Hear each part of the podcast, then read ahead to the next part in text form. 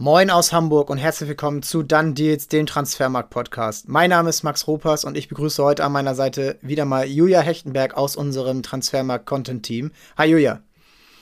Hi, danke für die Einladung. Ja, gerne. Ähm, ich bin auch soweit wieder fit. Ähm, diese Woche soll es mehr Podcasts geben als letzte Woche. Und wir haben, ja, wir haben viel zu besprechen. Die Weltmeisterschaft ist in vollem Gange und ähm, wollen uns heute mal auf das Spiel Sportliche beschränken im weitesten Sinne. Wenn man natürlich was sieht, was einem wichtig ist, dann soll man das auch ansprechen. Aber sportlich war es ja gestern, würde ich sagen, schon das beste Spiel bisher dieser WM. Und die deutsche Mannschaft, ja, war ein guter Teil davon. Und ich glaube, allen, die die Mannschaft direkt schlecht geredet haben nach, nach 90 Minuten gegen Japan, denen ist es jetzt so ein bisschen ja, widerfahren, aber es war jetzt auch nicht alles gut. Wie, wie hast du das ähm, Spiel gestern gesehen, aus deutscher Sicht? Ähm, ja, also ich würde alles in allem sagen, dass es ein sehr intensives Spiel war und von, von dem deutschen Team auf jeden Fall eine extreme Leistungssteigerung im Vergleich zum ersten Gruppenspiel. Ähm, nichtsdestotrotz, finde ich, hat man auch noch gesehen, was die Probleme sind. Ich meine, es wurde in den letzten Tagen jetzt viel darüber gesprochen, über das Thema mit der Sturmspitze und ich glaube, äh, so langsam ist angekommen, dass das mit der falschen Neuen nicht so richtig äh, funktioniert hat. Ähm, bin mal gespannt, ob und wie ähm, Donnerstag jetzt umgestellt wird. Ähm, aber das Spiel an sich ja fand ich sehr stark, gerade von, von dem, vom deutschen Team, von der ganzen Einstellung, Körpersprache und so weiter, war auf jeden Fall deutlich stärker als im ersten Spiel. Man hat auf jeden Fall gesehen, äh, dass sie das Ganze angenommen haben. Klar hat äh, Costa Rica vielleicht auch vor dem Spiel dann nochmal so ein bisschen ähm, den, den psychischen Effekt gegeben, dass es ein bisschen weniger Druck war als ein komplettes Endspiel. Ähm, aber auch, glaube ich, für einen neutralen Zuschauer, Zuschauer war das echt ein, äh, ein starkes Spiel. Ja, die Ausstellung hast du auch schon angesprochen. Da gab es dann am Ende mit Kera, mit Goretzka und ja, das waren die beiden Änderungen, die, die drin waren. Ähm, erstmal.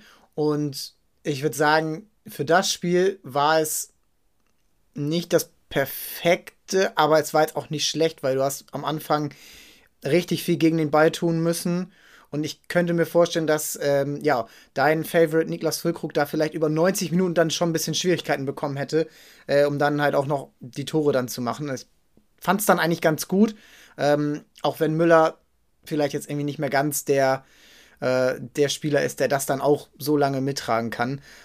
Mm, ich bin aber echt überzeugt davon, dass diese Mannschaft genau jetzt diese Identität gefunden hat. Dieses frühe Raufgehen, das gefällt mir, das kennt man ja auch von Flick äh, aus Bayern-Zeiten. Und das ist natürlich mit viel Risiko verbunden, aber ich finde, die Spieler, die auf dem Platz standen, haben das echt gut gemacht. Und Spanien hat sich ein paar Mal befreit, aber ich finde, das musst du dann auch irgendwann akzeptieren, dass so eine gute fußballerische Mannschaft äh, Petri, Busquets, also der ist immer noch einfach echt gut und auch wenn er oft schon abgeschrieben wurde, ist schon stark und ähm, deswegen finde ich auch, dass da jetzt gar nicht so viel geändert werden muss zum, ähm, zum vierten Spiel. Wenn man aber auch wieder sagen muss, das ist natürlich jetzt eine ganz andere Aufgabe gegen Costa Rica, denn dort wirst du zu 80 Prozent den Ball haben wahrscheinlich.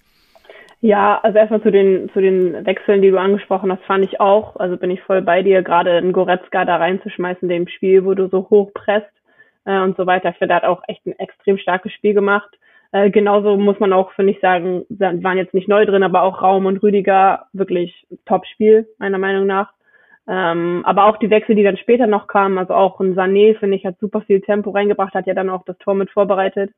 Ähm, man sieht das schon, was dann die Qualität ist und vielleicht haben sie auch die Drucksituation gebraucht, ähm, in so einem Turnier dann nochmal, äh, um die Leistungssteigerung zu bringen. Ähm, und ja, bin dann gespannt, wie er Donnerstag aufstellt. Man hat jetzt viel drüber gesprochen mit der Sturmspitze, bin aber auch ein Stück weit bei dir, ob Füllkrug auch, da muss ich meine Bremenbrille abnehmen, ähm, 90 Minuten, weiß ich nicht, ob man ihn nicht besser reinbringt. Äh, nichtsdestotrotz ist ja klar, dass sie jetzt die, die Tore machen müssen und im besten Fall auch deutlich gewinnen. Ähm, könnte mir schon vorstellen, dass er ihn von, von Beginn an bringt. Man hat ja gesehen nach seiner Einwechslung einfach, dass er vom Spielertyp ganz anders funktioniert äh, und dann tatsächlich Zielspieler vorne drin ist und ein richtiger Stürmer. Mhm. Ja, ob er ihn dann bringt, werden wir sehen. Ich würde es ihm wünschen und auch tatsächlich dem, äh, also für, für, für das deutsche Team wünschen, aufgrund dieser ähm, taktischen Umstellung einfach, dass du mit einer richtigen Spitze spielst. Ähm, bin mal gespannt, ob er es macht. Was denkst du denn?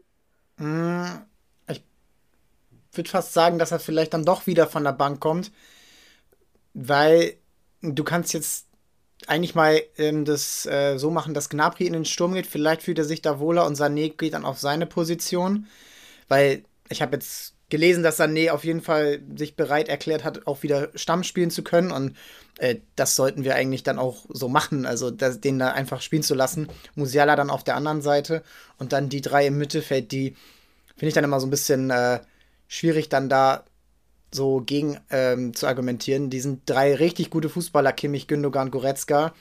Du musst auch bei diesem Turnier Standardsituationen äh, irgendwie mit drin haben. Da ist Goretzka dann wichtig.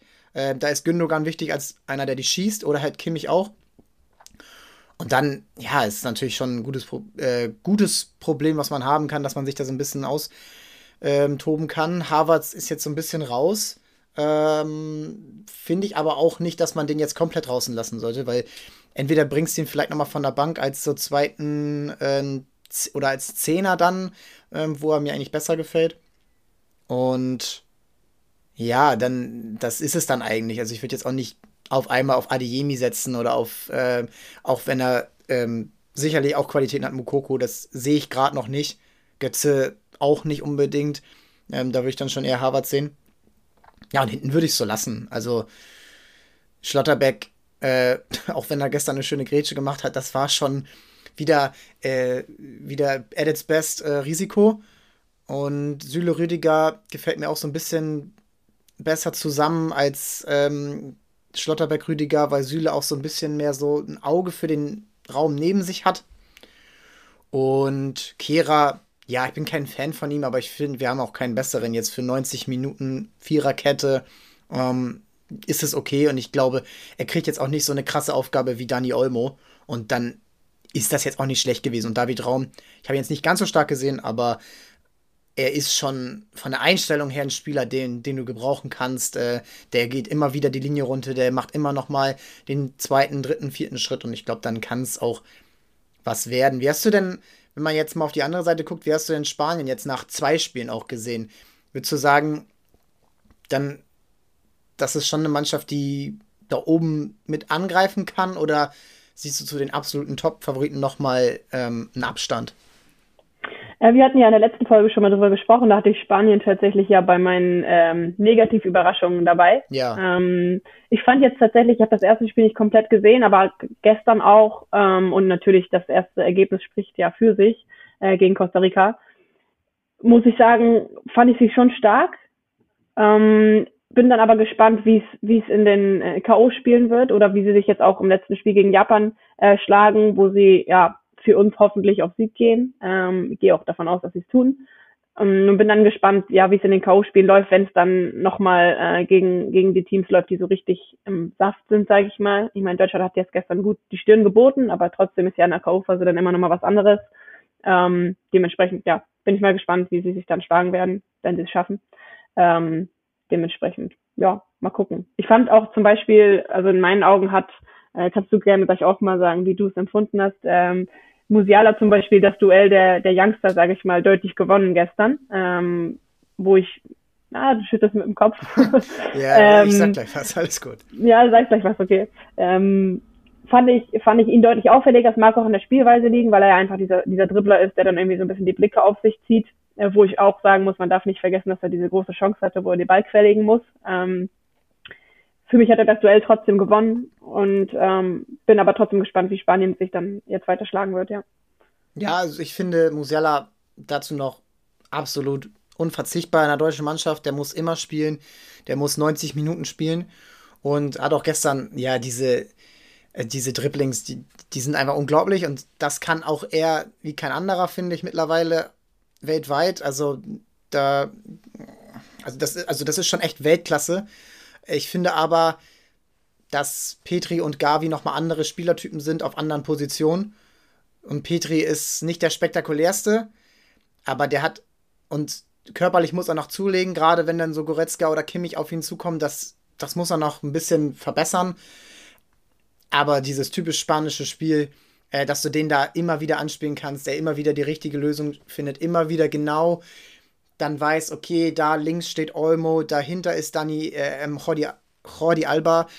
Ähm, das ist dann überragend und ich finde, da braucht man dann eigentlich auch kein Duell aufmachen, wo keins ist. Das sind alles super Spieler. Gavi, ähm, überraschenderweise, hätte ich nämlich auch nicht gedacht, als diese Auswechslung kam. Als er rausgeht, geht das Spiel so ein bisschen weg von Spanien, weil Koke nicht auf diesem Level ist und auch defensiv dann nicht das geboten hat, was ich glaube, Enrique von sich ähm, was von äh, erwartet wurde von Luis Enrique, wenn der schon so einen Wechsel macht. Und generell fand ich die jungen Spieler bei Spanien richtig stark. Äh, Olmo, ja, ist jetzt nicht mehr der allerjüngste, aber auch Nico Williams, als er reinkam, sehr interessant, den da vorne zu sehen. Ähm, ja, und hinten finde ich, haben sie schon ein bisschen Probleme. Rodrigo ist jetzt auch kein gelernter Innenverteidiger, glaube ich. Oder spielt es auf jeden Fall nicht wirklich bei Man City. Und das hast du dann schon mal gesehen, wenn dann Sané äh, durchgestartet ist kurz vor Schluss oder auch ja, die Aktion mit Musiala, dann das Tor durch Füllkrug. Ähm, da war keine richtig gute Abstimmung. Da müssen sie sich, glaube ich, verbessern. Ich glaube, Deutschland war fast das schwerste Spiel. Bis Viertelfinale, Halbfinale, glaube ich, ist das das schwerste Spiel für Spanien gewesen. Und glaubst du, sie kommen soweit? Na, also wenn, jetzt, wenn sie jetzt weiterkommen, sind sie ja Gruppensieger. Ziemlich sicher. Das heißt, dann spielen sie gegen den zweiten aus der Belgien, Marokko, kommen wir gleich noch zu, äh, Kroatien, ja, Kanada ist schon raus. Eine von den drei Mannschaften, da sehe ich sie als klaren Favoriten. Und dann im Viertelfinale wartet dann wahrscheinlich Brasilien. Und das ist dann schon ein Kracher, wo, ja, schwer zu sagen, immer dieses Europa gegen Südamerika, aber ich finde, da kann man dann schon, schon sehen, da, also Viertelfinale kann, glaube ich, alles passieren. Also da, ähm, das wird schon spannend. Ähm, du hast ganz kurz, äh, wenn ich dich unterbrechen darf, eben noch über die deutschen Standards gesprochen. Äh, das war nämlich was, was mir von gestern im Kopf geblieben ist. Das fand ich absolut ausbaufähig, äh, weil ich weiß nicht, wie viele Ecken wir hatten, aber einige und auch Standards. Mir das eine Tor ist gefallen, wo dann Rüdiger am Abseits war. Äh, aber was so die, die, ich meine, viele, ich habe es viel gelesen, einige fordern, dass Kimmich die Ecken nicht mehr schießt. Ich fand es gestern echt ausbaufähig, muss ich sagen. Wie hast du das gesehen? Standards. Ja, also du kannst natürlich nicht erwarten, dass immer wieder Chancen entstehen, aber weil Flick ja auch so ein Standardtrainer ja schon 2014 war, da immer so ein bisschen genervt hat ähm, gegenüber Löw, der eigentlich da nicht so, der wollte eigentlich am liebsten jede Ecke kurz ausführen lassen. Hätte ich mir das schon mehr erwartet. Und finde auch, dass man mal einen anderen schießen lassen kann. Also allen voran Gündogan, der, der für mich da einfach, ein, ja, der hat einfach einen feinen Fuß. Und dann vielleicht auch, weiß nicht, Sanema als Linksfuß, ähm, will ich einfach mal sehen, aber ich glaube, da, ja, das sollte trainiert werden vom Costa Rica-Spiel, weil ich glaube, das, so das wird so ein Spiel, wo du zehn Ecken hast und äh, nochmal acht Freistöße aus gefährlicher Position. Ah, spannend. Also generell sieht man ja bei dem Turnier, dass das echt wichtig ist. So, und immer wieder die Tore. Dänemark hat äh, ein Tor erzielt gegen Frankreich, was ihnen fast das, den Punkt bereitet hätte, wo jeder genau wusste, okay, das ist genauso einstudiert, der, ähm, alle haben es genauso gefeiert.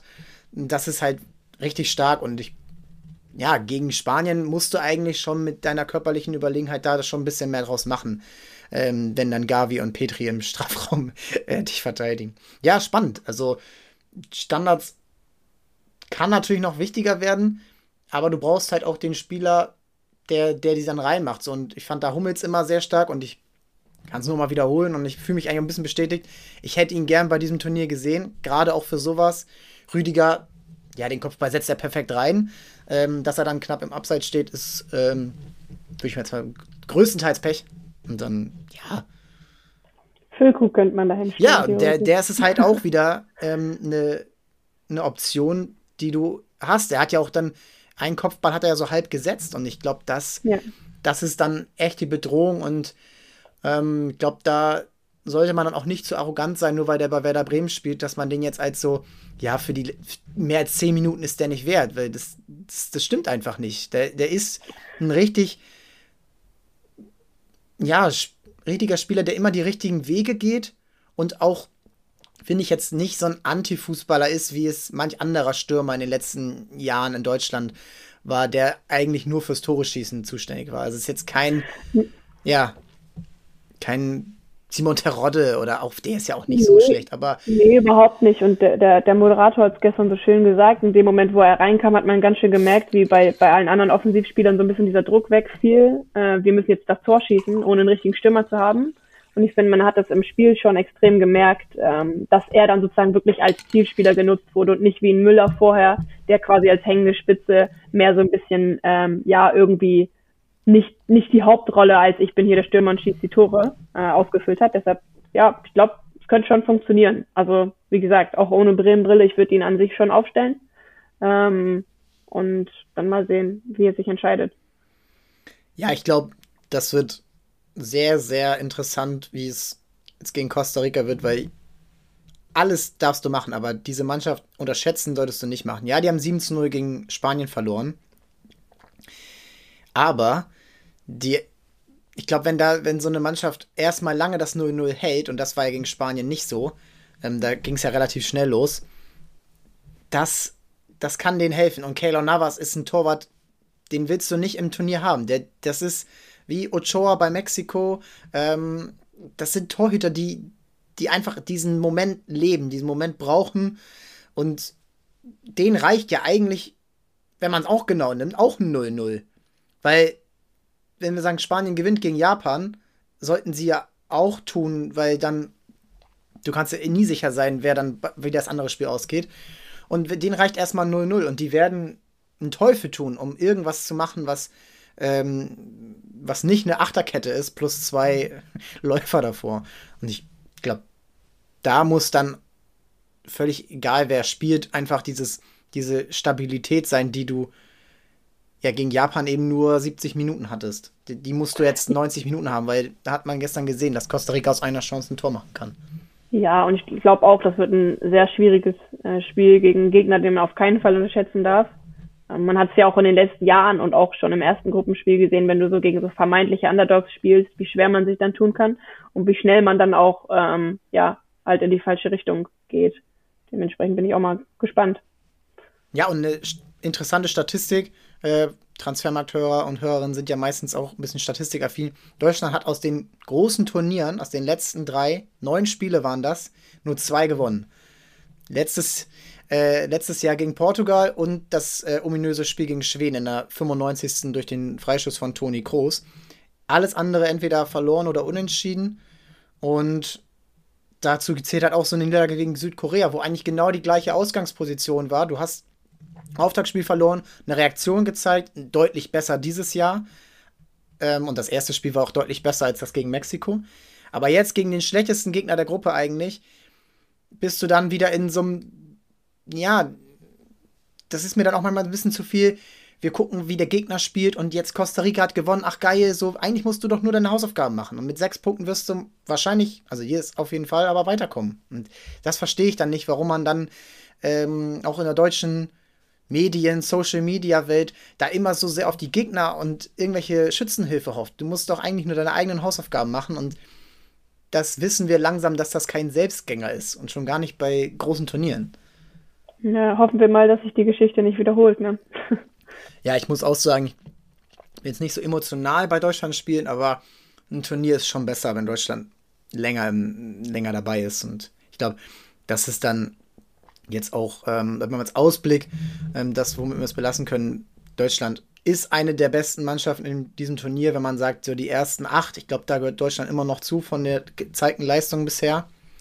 Und dann glaube ich, ähm, wenn du weiterkommst, wie gesagt, die andere Gruppe ist nicht so stark, dann hast du eigentlich alles in der Hand. Auch als Zweiter hast du eigentlich noch einen leichteren Weg, weil du dann eher bei Portugal, Uruguay bist. Ähm, und ja, ich finde, wenn das jetzt wirklich so dieser Wake-up-Call war, dann, dann, dann ist das, glaube ich, auch was anderes. Und ich finde auch, die Mannschaft hat gestern so nach diesem Füllkrug-Tor echt so eine Geschlossenheit gezeigt, die nicht so sehr zu sehen war jetzt vor einem Jahr, aber auch vor vier Jahren.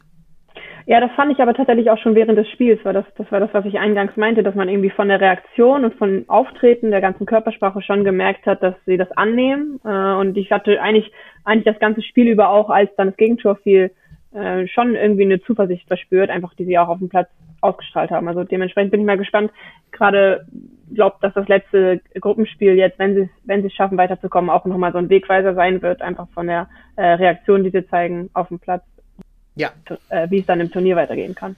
Ja, und damit lassen wir es bei Deutschland. Äh, wir wollen jetzt nicht schon spekulieren, was ist, wenn, wenn sie rausfliegen. Das können wir dann ähm, Ende der Woche machen, wenn wir, ja, Donnerstagabend spielt Deutschland, ähm, Freitag dann den, die Reaktion darauf machen. Und würde sagen, Spanien haben wir auch schon kurz angesprochen. Welche Mannschaften haben wir denn, haben dir denn bisher am besten gefallen? Wir nehmen hier vor den Spielen Südkorea, Ghana, Brasilien, Schweiz und Portugal, Uruguay heute am Montag auf. Serbien und Kamerun ist gerade zu Ende gegangen. Ein geiles 3 zu 3. Ja, ich glaube, auch da muss ich nochmal auf meine Tipps von unserer letzten gemeinsamen Folge zurückkommen, die nicht so gut waren. Äh, Stand jetzt. Ich glaube tatsächlich, wer mich so ein bisschen überrascht hat, in Anführungszeichen, ich hatte bei meinen ähm, Tipps für, für negative Überraschungen ja auch Frankreich dabei. Äh, und die haben jetzt ja bisher tatsächlich gut performt und beide Spiele gewonnen. Das ist in meinen Augen schon eine positive Überraschung. Und nach dem ersten Spiel hätte ich auch ähm, England gesagt, einfach von der Art, wie sie gespielt haben. Ähm, haben das zweite dann ja unentschieden gespielt. Und wen, wer mir natürlich auch gut gefallen hat, ich glaube, das hat die meisten mitgerissen, war das, äh, war das Spiel von Brasilien. Einfach, ja, haben wir in der letzten Folge auch drüber gesprochen, die Art, wie sie gespielt haben, ähm, ist einfach schön anzusehen. Und ja, die Teams haben mich positiv überrascht und bin mal gespannt, wie, wie sich dann noch im weiteren Turnierverlauf äh, schlagen werden. Was ist denn dein, deine Überraschung bisher? Also erstmal am besten gefallen, ja, Frankreich und Brasilien nach einem Spiel. Ich bin gespannt, wie sie auf die Neymar-Verletzung reagieren. Sie haben Spieler, die das ersetzen können. Äh, ich würde fast sagen, dass man vielleicht auch mit zwei Stürmern jetzt spielen kann, mit einem Jesus, der gerne auch mal hängend agiert, der bei Arsenal ja auch immer seine Außenstürmer mit einsetzt. Also ich würde das fast als ehesten äh, dort sehen. Vielleicht gehst du auch ein bisschen äh, defensiver rein mit, ähm, mit einem Gimaresch und Paqueta als, ähm, ja, als zentrale Mittelfeldspieler vor Casemiro. Ähm, natürlich hat es mir gut gefallen. Äh, diese Klasse, die dann aufblitzt, Vinicius Außenriss.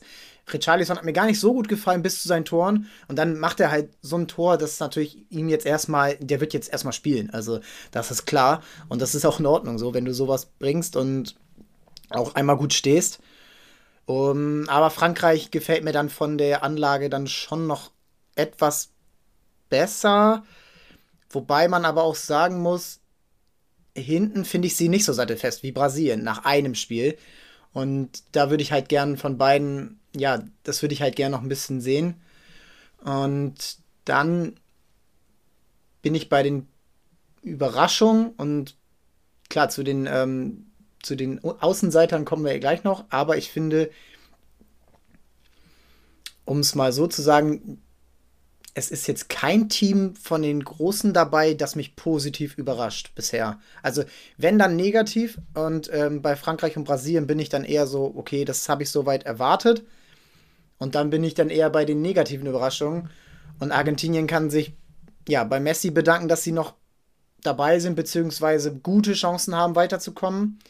England finde ich wieder sehr pomadig jetzt gewesen gegen USA. Wieder, ich, ich verstehe es nicht, warum Phil Foden nicht spielt. Ich verstehe es einfach nicht. Ich verstehe auch nicht, warum dann er nicht mal eingewechselt wird. Ich verstehe auch nicht, warum dann die Spieler immer ausgewechselt werden, die eigentlich noch die meisten Akzente haben.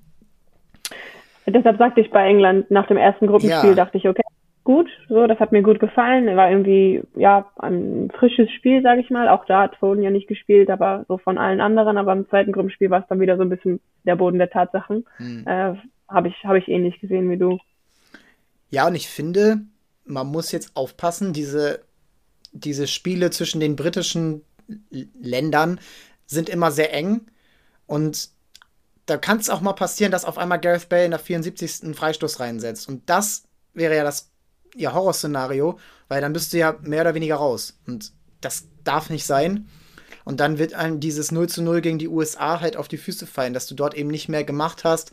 Ähm, und da bin ich dann immer so ein bisschen ängstlich bei England, weil wir sie kennen. Sie sind oft, sie haben oft richtig gute Anlagen, aber auch bei der EM letztes Jahr haben sie Spiele so hergeschenkt wie das Finale, wo sie nach einer Minute führen und dann das Fußballspielen einstellen und irgendwann dann aufs 1-1 warten und dann das Elfmeterschießen erwarten, wo sie ja fast nie gewinnen. Aber ähm, deswegen England, Argentinien, negativ Überraschung. Niederlande finde ich ganz komisch im Moment. Ähm, auch da, ich habe mit unserem äh, lieben Kollegen Tobi Kröger auch schon dabei gewesen hier im Podcast darüber geschrieben, es spielen so viele junge Spieler nicht oder sie werden erst eingewechselt oder schnell ausgewechselt und ähm, ja, ich fand jetzt auch, dass Rakpo äh, ausgewechselt wurde, habe ich nicht verstanden. Dass Simons nicht eingewechselt wurde, habe ich nicht verstanden. Und das zieht sich durch sehr viele Mannschaften. Hast du da auch so Ähnliches beobachtet? Ja, ich muss tatsächlich auch auf, auf den Foden zurückkommen. Ich verstehe es nicht so richtig, warum er ihn nicht, nicht spielen lässt. Ich bin eigentlich von seiner Spielanlage ein großer Fan und meiner Meinung nach würde er auch dem englischen Spiel total gut tun. Ähm, ja, ansonsten tatsächlich Niederlande habe ich nicht gesehen, das Spiel. Ähm, ja, nichts verpasst. Außer das Gagbo-Tor, ja. Ja, nee, das Tor habe ich gesehen, aber das ganze Spiel habe ich nicht, äh, nicht verfolgt. Ja. Es ist echt interessant, wie ausgeglichen dieses Turnier ist. Und ich finde, deswegen tue ich mich auch ein bisschen schwer, jetzt so Mannschaften nach zwei Spielen schon über den Stab zu brechen. Im Positiven wie im Negativen. Ich kann mir vorstellen, dass Argentinien, wenn sie ähm, wenn wir mal kurz bei denen bleiben, wenn sie da jetzt mal ein bisschen Struktur reinkriegen, eine Ausstellung wählen, die, die erstmal dieser Mannschaft vertrauen. Er hat so viel durchgewechselt, drei Spieler in der Hintermannschaft ausgewechselt, äh, neun Sechser, äh, zwei zentrale Mittelfeldspieler ja eigentlich neu reingebracht. Dann aber auch schon wieder welche ausgewechselt. Ähm, Mondiel für Molina, dann wieder Molina für Mondiel. Ähm, dann ja, Enzo Fernandes, der eigentlich für richtig gute Momente gesorgt hat, den hat er reingebracht. Dann hat er aber wieder Di Maria rausgenommen, der ja eigentlich dann so ein Spieler ist, der eben auch solche Spieler dann auch besser macht. Und ja, das ist dann eben so ein bisschen das Problem bei Argentinien, dass die so ein bisschen nervös scheinen und immer sehr viel rumdoktern und ah, das wird nichts, dann machen wir das und dann machen wir durch diesen Fehler dann einen anderen Fehler, weil wir das wettmachen wollen. Und das muss halt jetzt besser werden, weil gegen Polen darfst du dir auch nicht viel erlauben, denn diese Mannschaft macht aus wenig viel. Das haben wir jetzt auch gesehen. Ich wollte ich wollt gerade sagen, die sind ja gut reingestartet. Und vielleicht ist auch bei Argentinien, ich meine, wir haben sie auch beide als Titelfavoriten genannt. Ähm, vielleicht ist bei Argentinien auch so ein bisschen der, der Druck oder so ein bisschen die Erwartungshaltung und man weiß aber eigentlich noch nicht so richtig, wie man auftreten will. Du hast ja gerade gesagt mit dem Rumdoktoren, dass man dann die ganze Zeit noch versucht, an Stellschrauben zu drehen, ähm, um Messi drum zu basteln. Und deshalb bin ich jetzt auch mal gespannt, wie sie sich dann jetzt gegen Polen schlagen werden. Ja, und ich, ähm, den Druck sprichst du an. Ich glaube, das merkt man beim Trainer. Also, der, die machen das 1-0 und sofort wechselt er aus und wechselt defensiver. Das war schon echt äh, interessant. Und ja, sie machen dann das 2-0, aber das war kein überzeugendes Spiel über 90 Minuten. Das war so ein, ja, ich glaube, ähm, wir haben es irgendwo, oder ich habe es bei Twitter gelesen oder so, äh, es war Atletico Madrid gegen Atletico Madrid so vom, vom Vibe. Und, äh, aber beide waren auch nicht wirklich gut. Und ähm, ja, Messi macht dann halt traumhaft das 1-0, finde ich. Das ist so ansatzlos, so diese kurze Sekunde hat er Zeit und Platz und dann macht er den. Ähm, aber da kannst du dich nicht immer drauf verlassen und ich würde mir wünschen, dass sie weit kommen, weil ich glaube, Argentinien auch mit den Fans und eben mit dieser Messi-Story, dass das macht was mit einem Turnier, das, das, das trägt so ein Turnier. Und könnte mir auch vorstellen, dass sie, ähm, dass sie, wenn sie das jetzt erstmal überstehen, dann ja dieses Tal schon mal durchlebt haben, was andere Mannschaften noch nicht hatten, die ähm, vielleicht durch die Gruppenphase ohne richtigen Test gegangen sind. Und finde auch, dass Argentinien ein paar Spieler hat, die, die echt richtig stark sind und manche Spieler, die überhaupt nicht überzeugen. Ich finde Lautaro zum Beispiel überzeugt gar nicht. Der ist überhaupt nicht im Spiel und dafür hast du Julian Alvarez dann reinbekommen ins Spiel und der hat richtig, richtig Alarm gemacht so, und der ist äh, viel beweglicher. Zum ja, Beispiel. da hat man vielleicht, da hat man vielleicht aber auch so ein bisschen einfach schlecht ins Turnier gefunden, gerade auch ein Lautaro beim ersten Spiel, wo er das Absetztor macht oder wo sie dann ja noch die mehreren Tore machen und am Ende das Spiel verlieren. Vielleicht war das auch so ein bisschen so ein Knick, auch gerade für so einen Stürmer. Äh, dass du denkst, du gehst mit so einer Euphorie ins Turnier, äh, startest eigentlich gut rein und dann ja werden dir die Tore aberkannt, dann verlierst du das Spiel am Ende sogar noch auf eine ziemlich dramatische Art und Weise. Vielleicht ist es dann auch sowas, was dann den Aufschlag gibt, dass äh, ja die Spieler dann einfach nicht so gut reinstarten. Ja, das kann es sein. Was ja auch echt überraschend ist oder was auch ja, jetzt finde ich nach, ähm, vielleicht haben wir auch einfach nicht die Ahnung, ähm, so als Europäer, dass die anderen Kontinente wirklich aufgeholt haben im Durchschnitt und ja, Teams wie Marokko, Saudi-Arabien, Iran, die haben alle jetzt richtig ordentliche Leistung gebracht. Die stehen alle defensiv sehr gut, haben eine Fitness, die vielleicht auch so ein bisschen daher rührt, dass du ein bisschen diesen Heimvorteil hast, äh, auch klimatisch, dass du das halt mehr kennst. Und was, was mich dabei überzeugt, ist irgendwie diese, diese, ähm, diese mannschaftliche Geschlossenheit bei diesen Teams, dass da eigentlich echt jedes Rädchen ins andere greift, was zum Beispiel bei europäischen Mannschaften bisher nicht immer der Fall ist. Ich finde, da, da zeigt sich jetzt auch so ein bisschen, na, wie sag ich das? Ich finde, das liegt auch so ein bisschen an dieser kurzen Vorbereitung, dass halt da Teams, die viel rotieren, wie es bei Europäern vielleicht auch so ist und die viel spielen und die immer ähm, auch die Nations League vielleicht so ein bisschen, ja, weghaben wollen und auch, ja, Pflichttermin, aber irgendwie Lust haben wir auch nicht. Und ich finde, da sind jetzt echt viele Teams, die jetzt am letzten Spieltag echt gute Chancen haben, weiterzukommen.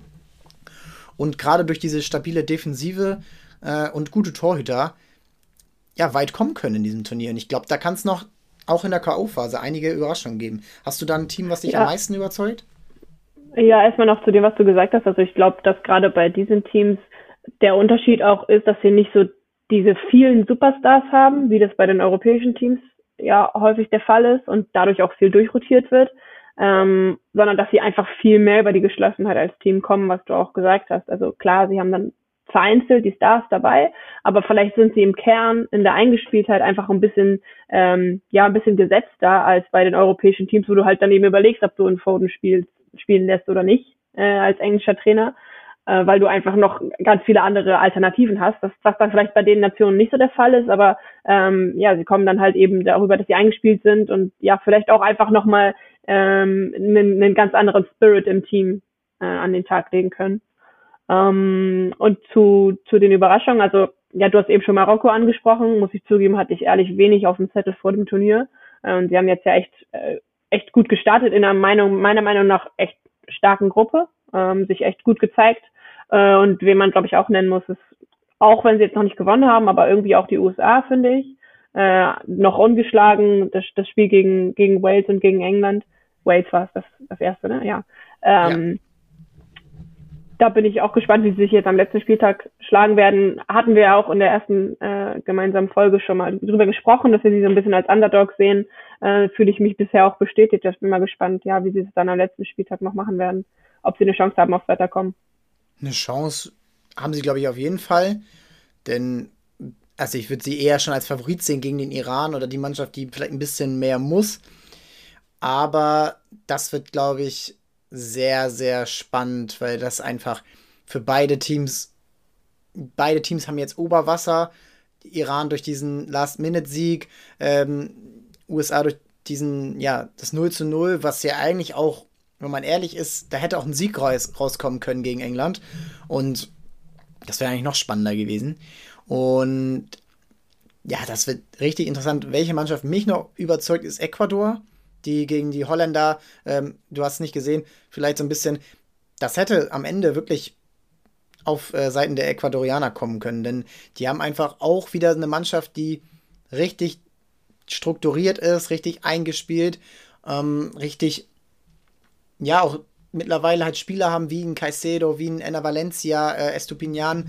Das sind Spieler, die, die brauchen sich von niemandem verstecken und die sind irgendwie körperlich überlegen. Und das ist äh, also nicht nur vom, vom Körper, aber auch von der Fitness scheint mir das so, dass diese gerade so einen Vorteil haben gegenüber den europäischen Mannschaften. Und auch bei europäischen Mannschaften ja auch bei manchen so ein bisschen das Alter durch, durchscheint. Belgien, ähm, auch Dänemark muss man jetzt sehen, wie die jetzt das Spiel zum Beispiel, äh, wie die das Spiel gegen Australien angehen. Äh, auch Kroatien, auch wenn sie jetzt gut waren, das ist jetzt nicht mehr überall das Jüngste. Und ja, Ecuador macht Spaß. Ähm, wer auch Spaß macht, und da ähm, schließt sich vielleicht so ein bisschen der Kreis, ist, ist, finde ich, auch wenn sie jetzt gestern nicht so überragend waren, ist Japan. Und die würde ich auch gar nicht unterschätzen gegen, gegen Spanien. Und wenn man sich das alles mal zusammenrechnet, dann bist du ja schon bei relativ vielen Mannschaften. Selbst Kanada, die jetzt rausgeflogen sind, haben richtig Spaß gemacht. Und was sagst du zu Australien? Boah, schwer. Schwer. Aber ich glaube, gegen Dänemark haben sie eine Chance. Die haben, die haben eine mhm. Chance. Das, das ist wirklich eine Mannschaft, wo ich jetzt auch fast am wenigsten von gesehen habe. Aber ich glaube, dass die auch durch Matthew Ryan im Tor einen Faktor haben, den, den jetzt vielleicht andere nicht haben. Andererseits kann ich mir auch vorstellen, dass Dänemark ein paar Anpassungen durchführt, vielleicht Viererkette spielen wird, vielleicht mal Lindström, Darmstadt, ähm, Skoff Olsen da auch mal ein bisschen anders zusammen einsetzt. Und ich kann mir auch vorstellen, dass das dann trotzdem ein deutliches Ding für Dänemark wird. Aber ja, trotzdem respektable Leistung. Mm, Negativüberraschung. Das so als Punkt. Also Beine ist ganz klar und äh, da sind auch so ein bisschen unsere Einschätzungen von letzter Woche bestätigt worden, mal ausnahmsweise, ähm, ist Belgien. Gibt es bei dir eine Mannschaft, die dich mehr enttäuscht?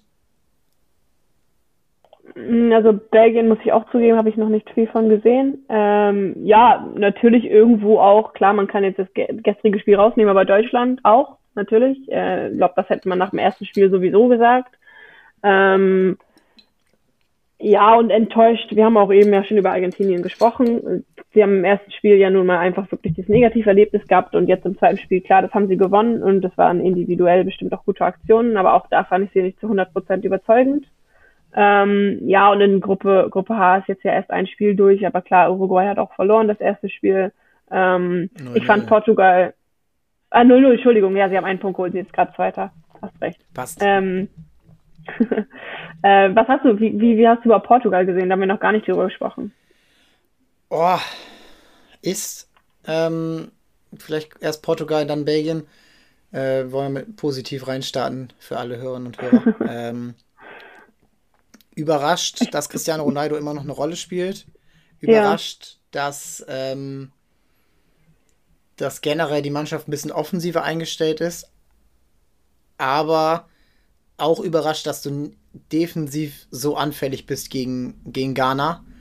Und da bin ich gespannt, ob sie heute in dem Spiel gegen Uruguay diese Chancen, die du denen nicht bieten darfst, im Fede Valverde darfst du keinen Schuss aus 25 Metern geben, David Nunez darfst du im, oder auch Suarez immer noch, darfst du im Strafraum nicht diesen Platz geben. Dann steht es schnell mal 0-1. Und dann will ich mal sehen, wie diese Mannschaft dann auch agiert, wie sie dann ähm, ja, auch mal aus einer Situation, wo es gesettet ist, wo die Mannschaft tief steht. Uruguay wird immer tief stehen. Äh, die können tief stehen. Und das gab es jetzt gar nicht so gegen Ghana. Also jedenfalls in der 200 Zeit, wo die Tore gefallen sind, der Elfmeter ist glücklich. Vielleicht hätte es dafür einen anderen geben dürfen.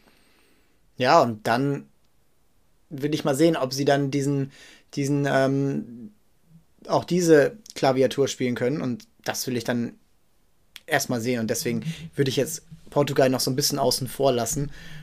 Ja, ich würde bei Portugal auch jetzt stand jetzt weder positiv noch negative Überraschung sagen. Ich fand auch den, den Beginn des Spiels und ja klar, den Elfer, da kann man sich drüber streiten, ob es einer ist. Äh, fand aber dann mit den Einwechslungen zum Beispiel von Leao, den, da hätte ich eigentlich auch von Anfang an mit ihm gerechnet. Äh, fand ich sie dann wiederum sehr stark und irgendwie erfrischend. Deshalb bin ich mal gespannt, wie es da noch weitergeht. Aber find, bin ich bei dir, kann, kann man Stand jetzt noch keine Aussage machen, ob es positiv oder negativ Überraschung ist. Ja, also Portugal, Uruguay war auch so eins der drei, vier Spiele, die ich mir vorher eingekreist habe. So, das sind die Gruppenspiele, die am meisten äh, Aussagekraft haben sollten. Äh, neben Deutschland, Spanien, neben äh, Kroatien, Belgien, jetzt, jetzt auf jeden Fall. Oder aber auch Argentinien, Mexiko. Und mh, mm, deswegen, also da bin ich dann auch echt gespannt, wie es dann weitergeht. Wie, wie tritt Portugal gegen eine Mannschaft wie die Schweiz zum Beispiel auf in der, im Achtelfinale, wenn es dann wirklich mal ähm, so zwischen zwei gestandenen Teams ähm, geklärt werden muss? Wie, wie wollen sie, ja, wie wollen sie auch Deutschland oder Spanien schlagen? Das, das sehe ich gerade es ist möglich, aber ich, ich sehe gerade vielleicht noch nicht so diese Stabilität. Sie müssen auch jetzt Danilo Pereira ersetzen ähm, mit Pepe anscheinend. Ähm, und ja, ich traue Pepe zu, da jetzt nicht groß ähm, Faxen zu machen in seinem jetzt doch, er ist ja auch ein bisschen milder geworden. Aber ja, da, da wird es schon ein bisschen dünn und da muss man dann aufpassen. Und ähm, denkt man nur an die letzte Aktion in dem Spiel zurück, wenn Diego Costa ähm, dort nicht äh, ein bisschen mehr Glück hat, dann steht es 3-3 und du bist sofort unter Zugzwang ähm, im zweiten Gruppenspiel. Und ja, das ist so ähm, dann echt jetzt, also wie alle Zuhörer wahrscheinlich, also die sich jetzt für die WM auch wirklich faszinieren, ähm, eins der Spiele, wo man sagen kann, ey, das sind wirklich Topstars auf beiden Seiten, die, die jetzt was zu beweisen haben. Denn Uruguay ja genauso. Aber ansonsten so negative Überraschungen finde ich relativ schwierig festzulegen, weil bis auf Katar und Kanada, die ja jetzt schon raus sind, und nehmen wir mal Gruppe H außen vor, die jetzt ja heute noch nicht gespielt haben, äh, den zweiten Spieltag noch nicht gespielt haben, äh, haben ja alle Teams schon gepunktet. Und ich könnte mir da jetzt tatsächlich niemanden rauspicken, äh, den ich richtig überraschend schlecht fand. Wie du schon auch gesagt hast, irgendwie finde ich die WM an sich von, von der Leistung her sehr eng aneinander. Deshalb äh, könnte ich mir jetzt da kein, kein Team einzeln rauspicken. Oder hast du noch irgendwie auf dem Zettel, den du jetzt äh, überraschend schwach fandest? Ja, da würde ich jetzt meinen kürzesten Eindruck mal eben mit reinbringen. Das ist nämlich Serbien, die eigentlich dieses Spiel schon gewonnen hatten und durch komplette Disziplinlosigkeiten das hergeschenkt haben gegen Kamerun gerade. Und jetzt vorm Ausstehen. Und gegen Brasilien, ja, natürlich kannst du gegen Brasilien verlieren, aber da war gar nichts. Und da war, da gab es kaum Torschüsse und auch wenn Brasiliens Abwehr stabiler ist als bei vorigen Turnieren, das, das kann nicht angehen. So, jede Mannschaft sollte irgendwo in der Lage sein, Torschüsse zu kreieren äh, bei einer WM. Und Serbien hat diesen Anspruch. Serbien hat Offensivspieler, die zum Teil gar nicht spielen, wie Vlaovic, ähm, aber Kostic, Tadic, Mitrovic, Zivkovic, ähm, Milinkovic, Savic hat ja heute auch getroffen. Und sie können es ja, aber sie haben dann irgendwie nicht die Stabilität, irgendwie im Team dann ein 3 zu 1 gegen Kamerun äh, runterzuspielen. Und ich sehe sie ja echt ein bisschen enttäuschend und müssen jetzt gegen die Schweiz gewinnen. Sie haben es da noch in der Hand. Sie, da kann man davon ausgehen, wenn sie dieses Spiel gewinnen, dann werden sie auch weiterkommen.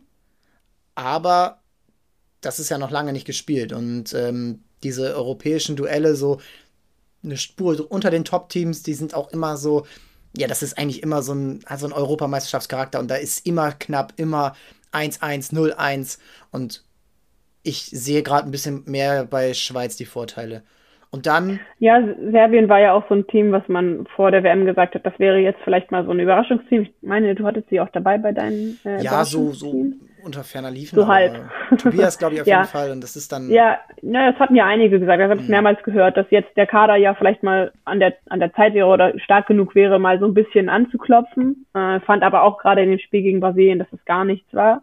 Und wenn du jetzt sagst, ich habe das Spiel eben nicht gesehen, aber wenn du sagst, es war ja äh, am Ende auch ein bisschen, bisschen eigenes Unvermögen, das dann noch aus der Hand zu geben, dann äh, ist das in der Erwartungshaltung von davor natürlich irgendwo eine kleine Überraschung, Negativüberraschung.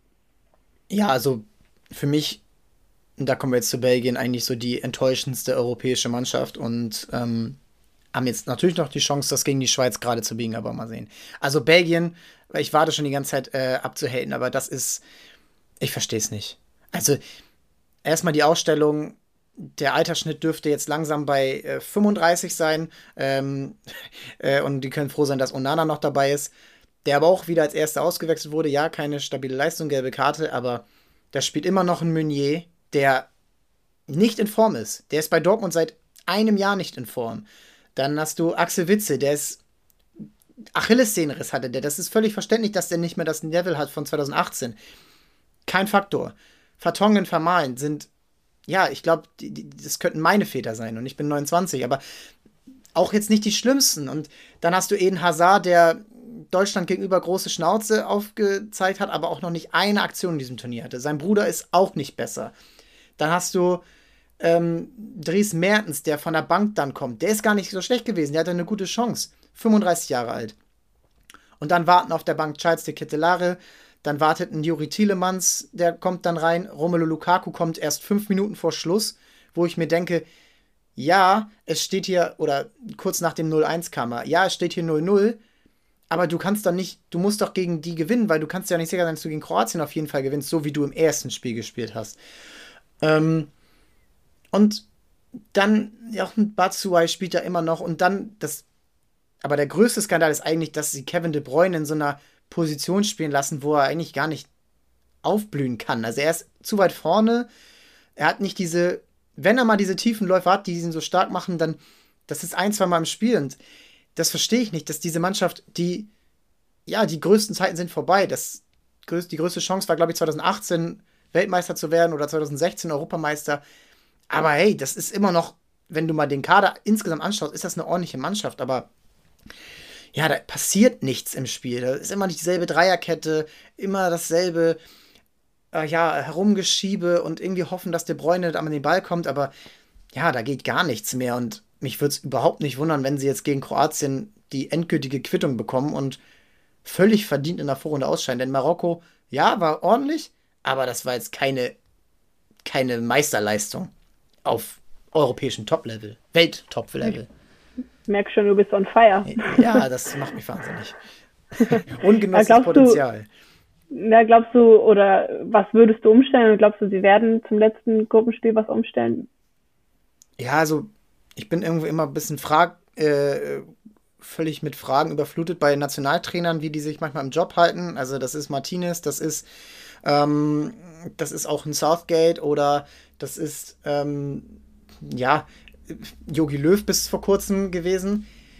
Aber ich würde eine Viererkette spielen lassen. Also generell finde ich manchmal, dass die europäischen Mannschaften zu zaghaft sind mit ihren Fünferketten und dann zwei richtigen Verteidigern auf Außen. Ähm, da mal einen Debast vielleicht reinschmeißen, ähm, der, der bisher noch gar nicht gespielt hat. Ähm, und ein Vertongen, der, der ist immer noch stabil, den kann man immer noch spielen lassen. Vielleicht eher auf links lassen. Ähm, und dann, ja, im Mittelfeld Witze vielleicht mal eine Pause gönnen ähm, und Thielemanns, Onana, De Bruyne als Dreier Mittelfeld spielen lassen. Ähm, vielleicht klappt das nicht, aber du im Moment geht gar nichts. Und dann vorne Lukaku, ich glaube, der wird jetzt auch spielen. Wenn der, wenn der darf, dann wird er spielen. Und auch ein En Hazard muss, muss leider raus. Und dann hast du einen Trossard, hast du noch einen Didi Kittelare, du hast einen Openda. Ähm, das sind alles Spieler, die irgendwie mal was bewiesen hat. Jeremy Doku ist ja nicht mehr so in Form wie letztes Jahr, aber auch der muss mal irgendwie, wenn er schon dabei ist, wird es ja irgendwie Verwendung für ihn geben. Und ich finde, Belgien hat ja eben das Potenzial. Und deswegen macht es mich so wahnsinnig. Ich werde jetzt nicht durchdrehen, wenn Katar wieder verliert. Aber das ist irgendwie unverständlich, dass dann diese Spieler ähm, ja so eingesetzt werden, wie sie eingesetzt werden. Und es war ja letztes Jahr schon ähnlich bei der Europameisterschaft. Und ich glaube, das ist dann so ein bisschen, ähm, ich habe jetzt nicht die belgische Presse verfolgt, aber das kann ich mir vorstellen, dass das dann Leute ähm, ja, zur Weißglut treibt. Naja, und es wartet natürlich mit Kroatien jetzt auch der vermeintlich stärkste Gruppengegner, wenn nicht der stärkste Gruppengegner. Ja. Äh, wo du natürlich super unter Zugzwang bist jetzt. Ähm, ja, und selbst wenn oder selbst wie sie dann umstellen werden oder auch personelle Wechsel ähm, vornehmen werden, muss, müssen die natürlich auch sofort fruchten. Und ich glaube, das ist jetzt auch so am letzten Spieltag mit das spannendste Duell. Äh, Kroatien gegen Belgien. Und da bin ich auch mal gespannt, wie sie reagieren werden und ob sie noch eine Reaktion zeigen können oder wie du gesagt hast, dann auch einfach äh, sang- und klanglos quasi Schluss ist äh, in der Vorrunde mit einer ja wenig überzeugenden Leistung. Ja, und das muss man ja auch so sehen, dass das eigentlich für Belgien schon die letzte Chance ist. Kevin De Bruyne ist mittlerweile 31, Lukaku ist 29.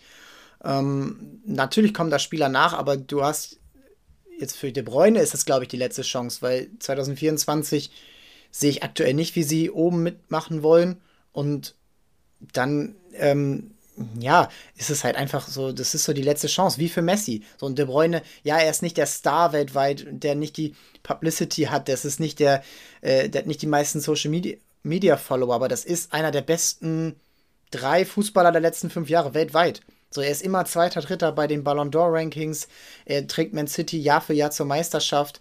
Ähm, Ohne Frage. Und Ohne das Frage. ist so, ich glaube, für ihn tut es mir so ein bisschen am meisten leid. Ähm, mehr als jetzt für einen Messi, der schon gute Chancen hatte, Turniere zu gewinnen in der Vergangenheit. Und De Bruyne hat eigentlich immer performt und das ist so ärgerlich, dass das jetzt irgendwie so dann auf diese Art und Weise dann zu Ende gehen sollte. Und Kroatien. Ja, finde ich sowieso ein Spieler, der manchmal so ein bisschen underrated fast schon ist äh, oder zumindest nicht so im Blickpunkt steht bei vielen. Einfach, da sind wir wieder beim Thema der Position. Ja. Äh, glaube ich, einfach so ein bisschen zu wenig, wo er, glaube ich, auch nicht der Typ für ist, der jetzt super viel Aufmerksamkeit braucht. Äh, aber aufgrund oder gemessen an seiner Leistung einfach meiner Meinung nach manchmal viel zu wenig im Blickpunkt steht und dann natürlich mit so einem äh, mit so einem großen Turnier ähm, ja dann auch die letzte Chance vielleicht vorbeizieht. Wo, wo man finde ich auch sagen muss, selbst wenn sie es jetzt mit Ach und Krach irgendwie schaffen, die Gruppe zu überstehen, also Kroatien zu schlagen, ähm, ist ja dann die Frage, ob nicht dann spätestens im Achtel- oder Viertelfinale sowieso Schluss ist, je nachdem, gegen wen man dann spielt, wenn man nicht eine deutliche Leistungssteigerung irgendwie hinbekommt. Ja, und da sind wir wieder beim Turnierbaum. Das wird auf jeden Fall also wenn die Zweiter werden, äh, wovon ich jetzt gerade mal aussehe, weil ich schon von einem Sieg gegen, von Marokko gegen Kanada ausgehe, ähm, und selbst wenn, dann, dann, bist du ja immer noch, also dann bist du zwar weiter, aber Zweiter, dann spielst du wahrscheinlich gegen Spanien und da sehe ich gerade nicht, wie sie an den Ball kommen, ehrlich. Und ähm, dann, oder Deutschland, ähm, wenn, wenn die es irgendwie, wenn sie jetzt Erster werden, dann müssen sie wahrscheinlich gegen Deutschland spielen oder Japan und auch gegen Japan war ja schon vor vier Jahren ein enges Duell und ich sehe gerade nicht, wie ähm, diese Mannschaft stark sein will. Und Kroatien auf der anderen Seite hat halt die Reaktion gestern gezeigt und auch mit älteren Spielern wie einem Modric, wie einem Lovren, Perisic, die haben alle äh, einen Gang zugelegt und wirklich da auch eine mannschaftliche Geschlossenheit gezeigt, mit einem Rückstand umgegangen, mit einem frühen Rückstand, wo jeder sagen wird, ach du Scheiße, jetzt, jetzt ist ja, jetzt geht's hier wirklich den Bach runter gegen Kanada. Aber ruhig geblieben, konsequent geblieben, Tor, Torchancen erspielt, offensiv gespielt mit Kramaric, mit, ähm, mit Perisic, mit Marco Livaja, dem, dem Stürmer von Hajduk Split. Also, das ist ja auch so ein neuer Faktor bei Kroatien, mal einen richtigen Stürmer drin zu haben. Äh, Kovacic immer stabil im Mittelfeld. Ja, und selbst von den Außenverteidigern mit Sosan zum Beispiel hast du gute Optionen, du hast von der Bank gute Optionen. Also bei Kroatien bin ich zum Beispiel relativ schnell ähm, beruhigt geworden, dass, äh, ähm, dass sie einfach dann doch immer noch einen, ja, einen stabilen Kern dieser Mannschaft haben, der nicht zu alt ist anscheinend. Ja, und das ist dann so ein bisschen auch der, ähm, der Schlusspunkt wir werden auf jeden Fall noch einige Folgen diese Woche machen. Ähm, einmal, glaube ich, vor dem Deutschlandspiel und einmal nach dem Deutschlandspiel, so als Ausblick. Julia, an dich, welche, welche dieser Spiele, wir gehen sie jetzt einmal durch, ähm, verfolgst du am meisten? Oder nee, wir machen es anders. Wie geht's aus? Und äh, da gehen wir jetzt mal in den zweiten Spieltag äh, oder den dritten Spieltag dann. Und ich stelle dir mal drei Spiele zur Frage und äh, du sagst mir, wer weiterkommt. Fang an mit Iran gegen USA. Da gehe ich deutlich mit der USA, auch wenn, die, wenn Iran natürlich überrascht hat, ähm, aber einfach aufgrund der ersten beiden Leistungen von, von der USA. Auf jeden Fall USA. Ich bin beim Iran. Warum auch immer. Vielleicht Wirklich? ist es auch okay. so ein bisschen äh, Folklore was heißt mhm. Folklore? Also die haben wirklich Probleme in ihrem Land und ähm, das würde mich einfach freuen, äh, auch wegen ein, zwei Freunden, die aus dem Iran gebürtig kommen. Okay. Aber ich glaube auch, dass die ähm, einfach durch ihre defensive Stabilität, ihnen reicht wahrscheinlich ein Punkt, ähm, es schaffen werden. Und ja, ich muss ja ein bisschen mit unseren Prognosen und Vorhersagen jetzt hier mitgehen, deshalb bin, ja, ich, hab, bin ich bei USA. Das ist, äh, das ist vollkommen in Ordnung. Dann das zweite Spiel, Australien gegen Dänemark. Ja, auch wenn ich mit Jackson Irvine halte, muss ich mit Dänemark gehen. Auch wenn sie mich im ersten Spiel echt nicht überzeugt haben, das zweite habe ich äh, nicht gesehen. Aber ähm, ich denke, sie machen es noch. Und dann zu guter Letzt Polen gegen Argentinien. Ich hoffe drauf, oder was heißt ich hoffe drauf, auch hier wieder meine Prognose supporten. Ähm, nein, ich glaube, dass Argentinien sich fangen wird. Ähm, auch wenn sie mit, mit Polen jetzt, glaube ich, mh, aus den ersten beiden Spielen gefestigten, möchte ich schon fast sagen, Gegner vor der Brust haben, ähm, glaube ich, dass sie dann da vielleicht, auch wenn es wieder kein, unter Umständen kein ansehnliches Spiel, kein überragendes Spiel wird, ich glaube, dass sie es für sich entscheiden werden und dann auch den Gruppensieg äh, holen werden. Was denkst du? Ich glaube, dass Argentinien jetzt so langsam ihre die Ausstellung findet, die ihn zum Erfolg verbringt. Also ohne, ähm, ohne einen Mondial oder dafür mit einem ähm, Lisandro Martinez hinten, mit einem Enzo Fernandes, der das Spiel verändert hat. Ähm, wen ich auch richtig stark fand, ist McAllister. Der äh, musste dann aber auch raus. Und ich glaube aber, dass sie es jetzt langsam gefunden haben. Vielleicht spielt sogar äh, Julian Alvarez, vielleicht kann sogar die Baller schon mitspielen. Ich glaube, sie schaffen es. Und ich finde Polen dann einfach auch in der Mannschaft insgesamt nicht stark genug. Und sie hätten auch gegen Saudi-Arabien nicht unbedingt, ähm, das hätte auch anders ausgehen können. Und dann kann man sehen, ob äh, Saudi-Arabien es wirklich schafft, ähm, mit einem Punkt, der ihnen Ah, das ist eine schwierige Konstellation. Polen hat vier, Argentinien drei, Saudi-Arabien drei. Ein Punkt könnte eigentlich schon, das könnte zu wenig sein. Ähm, deswegen, ha, ich glaube ja, am Ende, Punkt, ich glaube am Ende kommen, oh, das ist ganz schwer, weil eigentlich Mexiko kannst du auch noch nicht ganz ausklammern, wenn die jetzt gewinnen sollen. Punkt, Punkt könnte zu wenig sein, je nachdem, ja. wenn Argentinien gewinnt, wie hoch sie halt gewinnen würden, aber ja, sie sollten schon gewinnen. Ja, und dann ist eigentlich, die Gruppe A haben wir jetzt ein bisschen rausgelassen, aber ich, also widersprich mir, aber ich sehe Ecuador klar favorisiert gegen Senegal und die Niederlande haben das Spiel gegen Katar. Ähm, auch wenn es für den Senegal mich freuen würde, sehe ich da nicht viel, nicht viel Hoffnung. Bin ich bei dir. Also ich denke auch, dass Ecuador da ähm, die Nase vorn haben wird und dann äh, ja, Niederlande und Ecuador durchgehen. Genau, auch Ecuador reicht wieder ein Punkt. Ähm, und die, also das, alles andere als ein Sieg gegen Katar wäre eine Blamage. Und ähm, das ist dann ähm, für beide Mannschaften, glaube ich, jetzt weiter. Und dann kommt es dann in der äh, K.O.-Phase dann drauf an. Ja, und ich glaube, die anderen Spiele, da brauchen wir uns jetzt noch nicht ähm, so drauf einschießen, da jetzt die meisten Spiele noch nicht gespielt sind. Das zweite Spiel von Uruguay, das zweite Spiel von Portugal, das zweite Spiel von Brasilien und Kroatien, Belgien haben wir gerade drauf geschaut. Ja, und das ist es dann. Aber dein Deutschland-Tipp. Ach so, mein Deutschland-Tipp. Ich glaube, es wird ein knappes Ding, 1 zu 0. Und Spanien leistet die nötige Schützenhilfe. Und dann dürfte das ja auch, also mit einem Sieg, und dann dürfte es ja gereicht haben. Ja, genau. Ja, und ja. Ähm, das wird dann auch, das dann auch, wäre dann auch verdient. Japan hat für mich, ja, ich habe sie vorhin ein bisschen als positive Überraschung gesehen. Ähm, auch da kann man wieder drüber reden, warum spielen manche Spieler nicht. Aber ja, ich glaube, das reicht dann einfach nicht gegen Spanien. Und ähm, bin dann irgendwie ähm, dann vielleicht ein bisschen langweilig, aber das ist, glaube ich, okay in der Vorrunde. Ja, das war's für diese Woche. Wie gesagt, wir hören uns wahrscheinlich Mittwoch und Freitag wieder ähm, hier bei dann beim Podcast. Ähm, werden auf alle Spiele schauen, werden dann aufs Achtelfinale auch vorausblicken gegen Ende der Woche. Und ja, ich glaube, das ist dann ähm, für alle auch ähm, jetzt so langsam die Phase, wo es jetzt Schlag auf Schlag geht. Ähm, fast jeden Tag Fußball, fast jeden Tag Top-Spiele. Jetzt geht es für alle Mannschaften ja eigentlich um alles, äh, außer Frankreich und Katar. Und ich glaube, da können wir uns drauf freuen. Und ja, das. Damit danke ich euch und Julia auch vielen Dank an dich und wir hören uns bald wieder. Bis dann, ciao.